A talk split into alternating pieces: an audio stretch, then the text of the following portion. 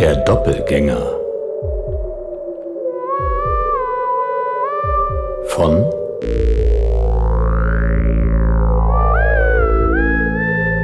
Markus Köppeli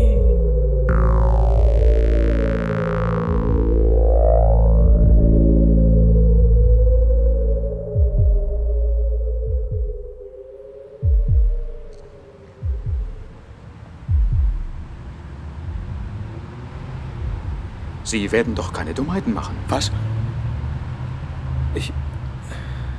Was wollen Sie? Ich wollte Sie nicht belästigen, aber. Aber es sah so aus, als wollten Sie sich von dieser Brücke stürzen. Nein, nein, ich. Ich bin nur etwas benommen. Entschuldigung. Ich. Ich dachte. Ich bin Ihnen wohl eine Erklärung schuldig. Sie sind mir gar nichts schuldig. Umso besser.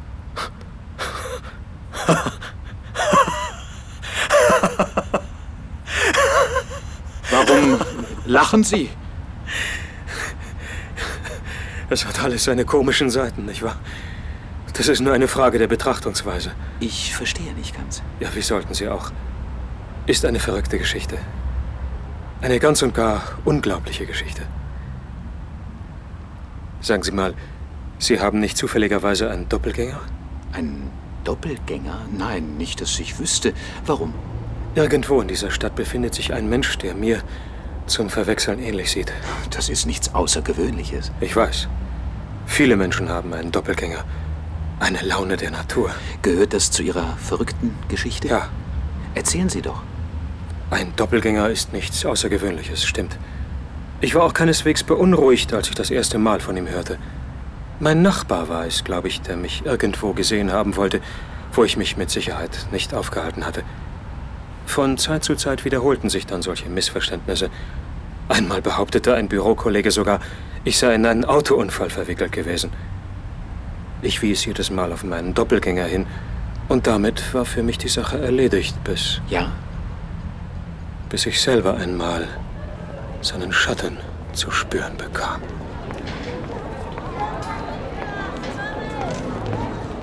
Hey Sebastian, schön, dass man dich auch wieder mal sieht.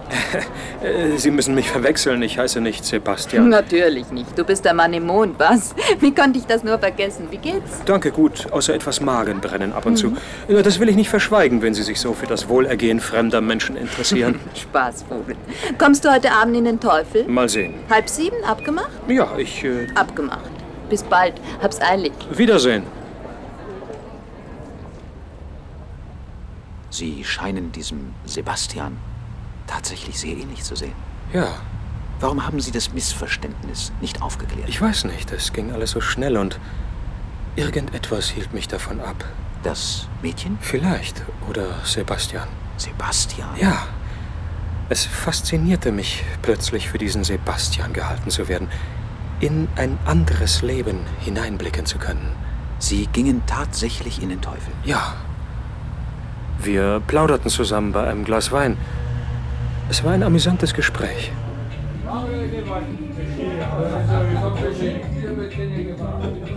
Die Welt, mein lieber Sebastian, ist nur noch zu retten, wenn alle konsequent Dreirad fahren. Das schont die Umwelt und lockt den Menschen aus seiner Erstarrung.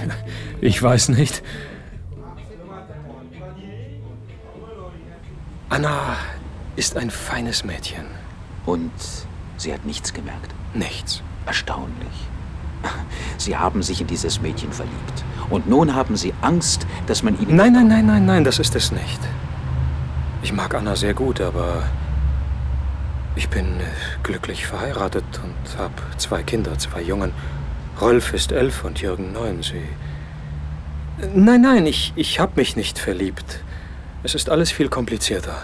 Wie ging es denn weiter? Ich habe Anna mehrmals getroffen.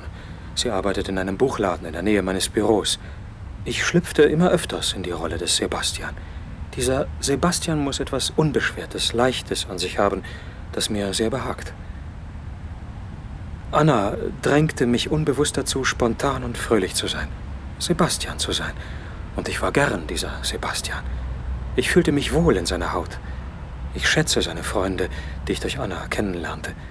Ich fühlte sein Wesen und erschlich mir ein Stück seines Lebens. Ach, schau her, der Sebastian. Schön, dass du dir mitten am Tag Zeit nimmst, um mit mir zu plaudern. Ja, ich weiß halt, was mir wichtig ist. Lügner, ich weiß genau, warum du vorbeikommst. So? Da bin ich ja mal gespannt. Du brauchst ein Buch für Ralfs Geburtstag, stimmt's? Ralf hat Geburtstag? Oh, nun lass doch diese Blödeleien. Du gönnst mir überhaupt kein Erfolgserlebnis. Hast du einen Tipp? Zerbrech dir ruhig selber den Kopf. Vielleicht der alte Mann und das Meer. Das passt gut zu den Lachsbrötchen, die wir heute Abend vorgesetzt bekommen. Sie ging doch nicht hin. Doch. Aber der echte Sebastian, der hat sie doch dann Ich weiß nicht, was mich dazu trieb, hinzugehen. Ich fühlte mich miserabel. Der echte Sebastian konnte jeden Moment erscheinen und äh, Ja, er erschien nicht. Es war, als würde er mir freiwillig sein Leben überlassen. Seine Freunde, Ralf und Heinz, Anna, die Gespräche über Gott und die Welt, die Lacher, alles. Es war mir unbegreiflich und unheimlich zugleich. Und doch war ich glücklich darüber, Sebastian sein zu dürfen. Sie haben ihn nie gesehen. Doch noch am selben Abend. Heute Abend. Ich verstehe. Was verstehen Sie? Es muss niederschmetternd für Sie gewesen sein, als er auftauchte und alles aufflog.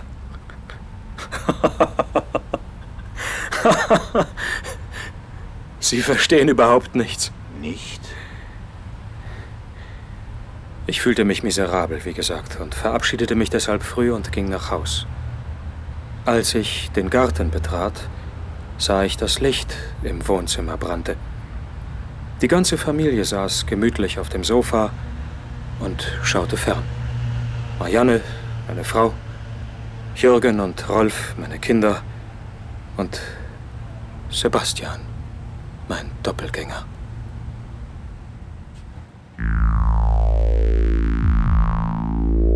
Sie hörten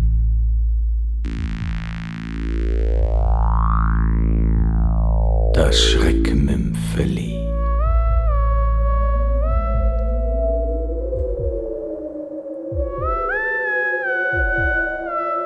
Der Doppelgänger. Von